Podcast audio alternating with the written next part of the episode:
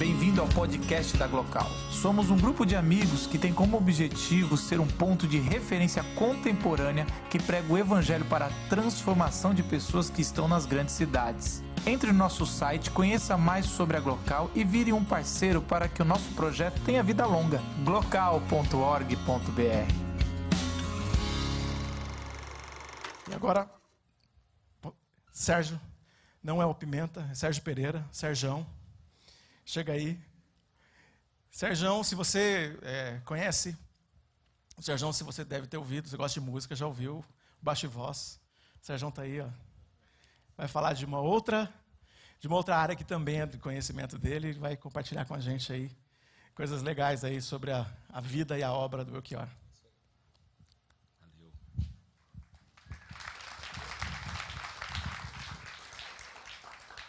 Obrigado, pessoal.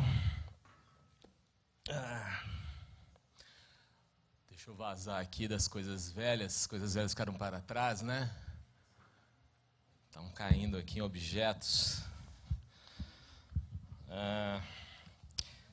Turma, eu fiquei pensando muito aqui no que trazer para vocês. E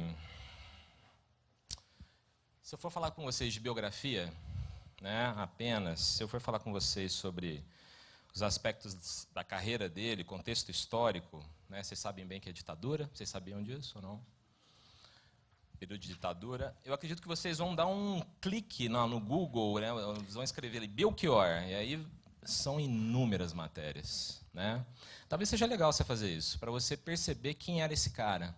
Um cara que foi tão relevante ali nos anos 70, né?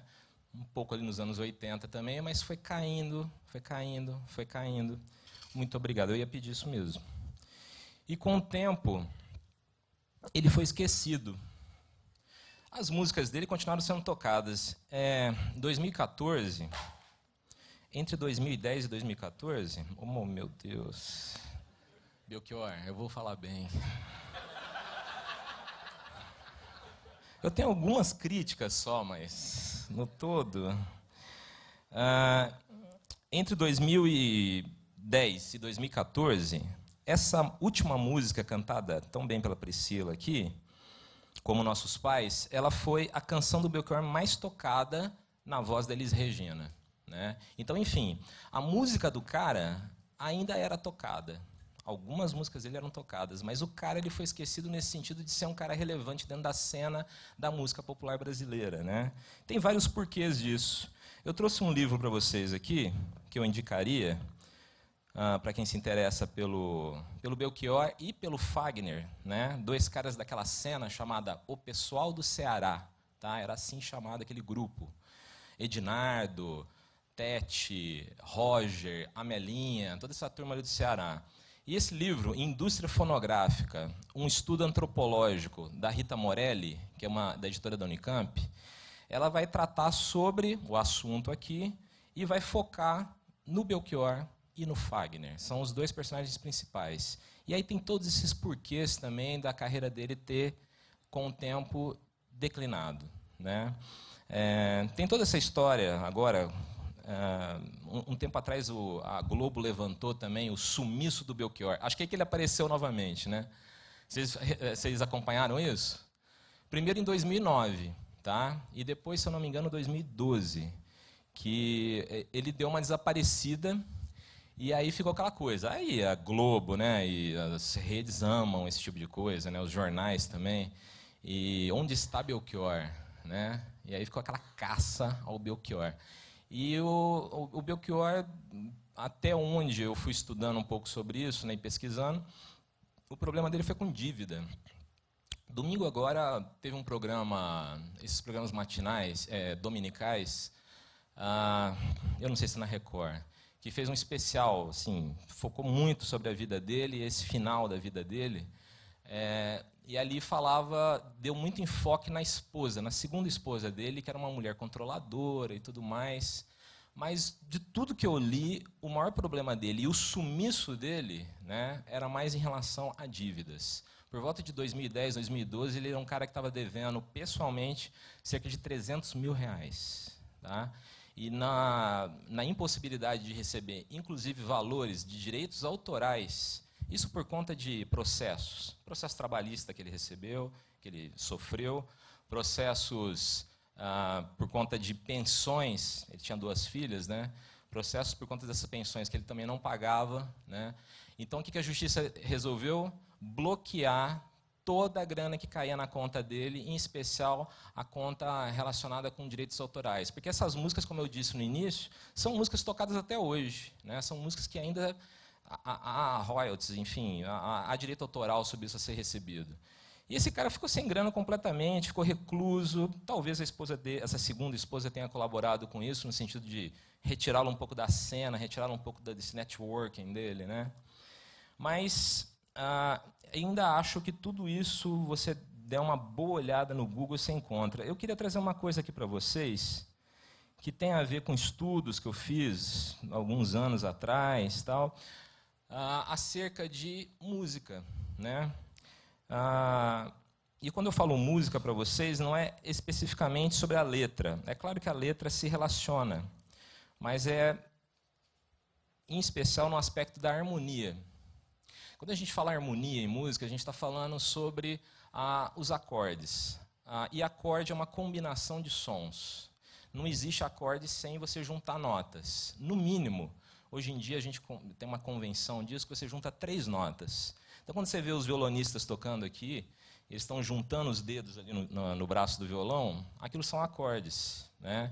E da sequência desses acordes, que, que eles estão fazendo? Eles estão fazendo as chamadas progressões, ou também cadências, né? que estão levando o quê? A um caminho na música que vai ser como uma cama, como uma base. Uma base que a melodia vai trabalhar. Se você é um poeta, ah, você geralmente é poeta. Se você é um letrista, você é letrista. Se você é um, um, um compositor só de música, você é um compositor de músicas. Alguns caras são cancionistas. O Belchior era um cancionista. Então ele fazia a música e também fazia a letra da música, as duas coisas. E nesse momento, a, a gente, na hora de fazer uma análise da obra desses caras, você geralmente separa isso. Claro, lá no final, nós não podemos separar, porque canção é uma coisa só. A música, como eles estavam tocando aqui, né? a velha roupa colorida, é, a, o rapaz latino-americano, enfim. A, a, o todo da música envolve, inclusive, a finalização dela, que são os acordes, né? ou perdão, que, que é o arranjo da música, que é aquilo que você escuta no CD mesmo. Ah, o Belchior, gente, ele não tinha ah, preparo musical a ponto de finalizar o seu próprio CD, seu próprio álbum. No caso aqui, né, seu LP na época. Que sentido que eu estou falando? Ele precisava de arranjadores para fazer esse trabalho por, por, ele. Às vezes, os próprios músicos é que trabalhavam isso nas, na, em estúdio com ele. Então, o compositor, esse cancionista, ele traz a música ali tocada no violão, cantada de uma forma simples, e os outros músicos, em especial essa figura do arranjador, o que, ele vai fazer? Ele vai trabalhar aquela música para que tenha um formato. É exatamente o que você ouve depois. O trabalho do arranjador é como de um compositor. É um coautor da música. É que a gente não fala assim, né? A gente não chama o cara de coautor, mas acaba sendo. Porque se você só está ouvindo aquilo que o arranjador fez também. Enfim, pessoal, Belchior, grande letrista, músico, ele precisava de apoio. Tá? Eu escolhi, uh, de toda a obra dele, esse cara chegou a gravar 26, não chegou a gravar, mas ele tem cerca de 26 álbuns, entre músicas próprias e coletâneas, né, que vão dar esse enfoque uh, muito na letra. Belchior falava seis línguas. Seis línguas. Um cara conhecedor, inclusive, de grafia antiga. Ah, dizem que nos últimos, as últimas pessoas que tiveram contato com ele é, disseram que ele estava escrevendo a Divina Comédia, fazendo uma nova tradução da Divina Comédia do Dante Alighieri é, para um formato mais simples, para que pessoas que não tinham tanto digamos, conhecimento literário ou até da língua pudesse ler aquilo. Né? Ele com certeza não concluiu essa obra. E ele era um desenhista também. Então, ele queria, nesse mesmo livro que ele estava fazendo essa tradução, desenhar, né? fazer desenhos. Ele fez isso com a obra do Carlos Drummond de Andrade. E ele tinha uma predileção por literatura que é uma coisa impressionante. A gente ouviu aqui agora, né? Algumas dessas músicas, em especial a Velha Roupa Colorida, né? Pessoal tocou, foi a segunda música, muito bem cantada, por sinal. Cadê a moça? Parabéns, muito boa. Ah, ele conseguia citar nessa música, para você ter uma ideia, na mesma música, Edgar Allan Poe, Beatles e Luiz Gonzaga. Esse, esse era o Belchior. O Belchior que mostra nas músicas dele uma paixão por literatura, que citava, por exemplo, eu, eu vou aqui na ordem alfabética, tá? Toma fôlego aí. Ó, Álvares de Azevedo, Baudelaire, Balzac, Camilo Castelo Branco, Carlos Drummond de Andrade, Dante Alighieri, Edgar Allan Poe, Erasmo de Roterdã, Euclides da Cunha, Fernando Pessoa, João Cabral de Melo Neto, Olavo Bilac, Shakespeare e William Blake. Eu parei, tá? Tinha mais. Você lê isso nas obras do cara. Quer saber mais sobre literatura? Quer saber mais sobre o Belchior nesse campo? Tem uma pesquisadora chamada Joseli, essa, essa dissertação dela e a tese sobre o Belchior tá, estão disponíveis, é da Fefelete, é da USP. Tá? É, isso está em PDF na internet. Procura lá, Joseli com Y no final, e coloca Belchior. Você vai encontrar essa dissertação e ela vai fazer todas essas relações. Todas as relações do Belchior com todos esses caras da literatura. É um negócio impressionante, pessoal. O Belchior ele, ele, aparece também nessa cena do pessoal do Ceará, mas é porque as gravadoras enfiaram o nome dele lá. O cara não queria isso, não. Sabe o que ele não queria? Ele não queria participar de movimento, porque movimento fica velho uma hora, né? Então ele falava assim: olha, eu não sou representante do Ceará. Eu não sou representante do Nordeste. Não é isso que eu quero. Eu não quero ficar com cara de músico do Nordeste apenas. Eu amo o meu Nordeste, eu amo o meu Ceará, eu amo Sobral, cidade que eu nasci. Mas o, o, que eu quero é ser lembrado como um cara que faz uma música que fica, uma música que perdura. Fala a verdade, as letras que você ouviu aqui hoje não perduram? Elas não falam ainda nos dias de hoje? A gente faz muita coisa ainda como os nossos pais, não é verdade? Muita coisa, né?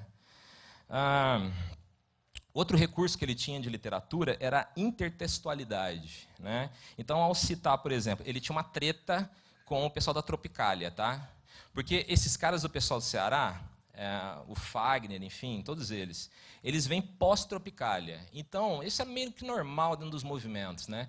Ele olhou, olhava para trás e descia o pau nos caras. É uma forma de se reafirmar, de mostrar que esse aqui é um novo momento. Né? Então, numa das músicas cantadas aqui hoje, o rapaz, apenas um rapaz latino-americano, é, tem uma hora que ele fala o seguinte: ah, ele fala, tudo é divino, tudo é maravilhoso. Essa é, é, é, um trecho de música do Caetano Veloso, tá? Tudo é divino, tudo é maravilhoso. Tá, ele começa assim. Parece que ele está concordando né, com Caetano, que ele está citando Caetano e o Gil. Ao finalizar a canção, o, o, sujeito do texto, ele, né, ele se posiciona contrário. E aí ele fala no final o seguinte: Mas sei que nada é divino, Nada, nada é maravilhoso, nada, nada é secreto, nada, nada é misterioso, não. Então ele tinha essas jogadas na letra, né? E o pessoal às vezes acha engraçado. O próprio rapaz latino-americano tem um pouco disso, né? Que o, né? Cadê o rico? A hora que o cara está cantando, ele começa a falar, parece que a quantidade de palavras não caberiam dentro daquela música. Então ela começa. Ah,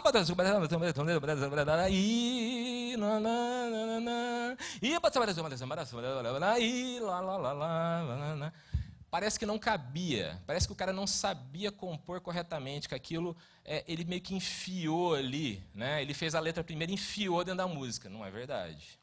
Isso é um recurso de métrica né?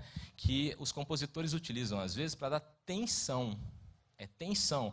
Gente, nada mais perfeito do que ele utilizar essa história. Sabe por quê? Porque ele era um cara contestador. Né? Então, quando você pega, por exemplo, essa, essa maneira de trabalhar a, a letra, ele estava de alguma forma se posicionando contra o sistema. Ah, o sistema métrico tradicional é isso? Eu tenho que ficar dentro desse tipo de ritmo na fala? Não, eu vou colocar tudo que eu tenho que falar e eu estou ainda dentro da técnica. Eu ainda estou dentro daquilo que eu acredito. E eu vou falar tudo que eu preciso. Né? É fantástica a obra do cara.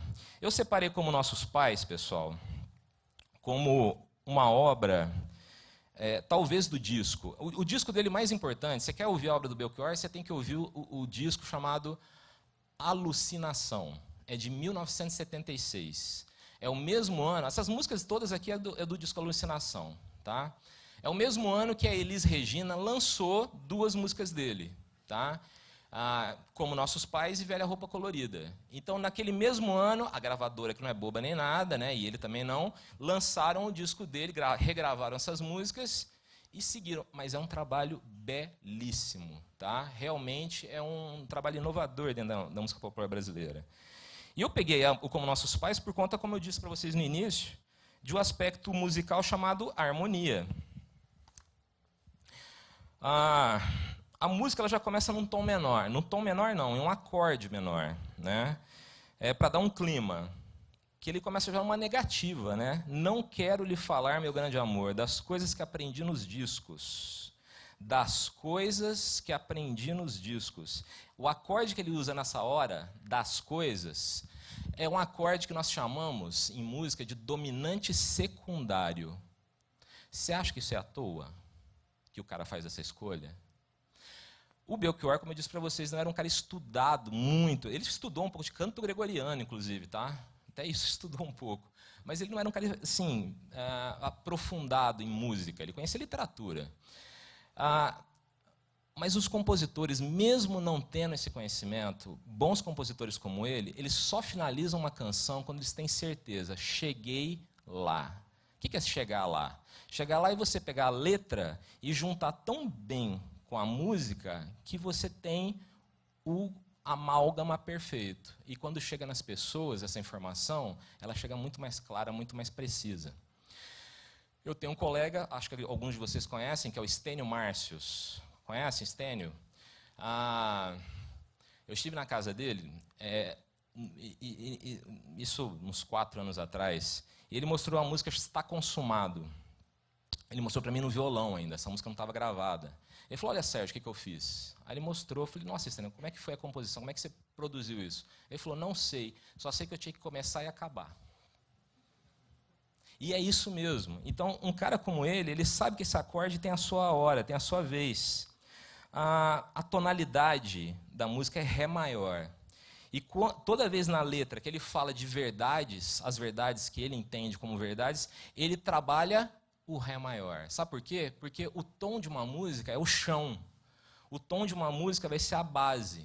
Tá? É como essa ideia de verdade. Olha, o, o som está passeando por aí tal, de repente voltou para cá, ó, um chão, uma verdade. É o tom da música.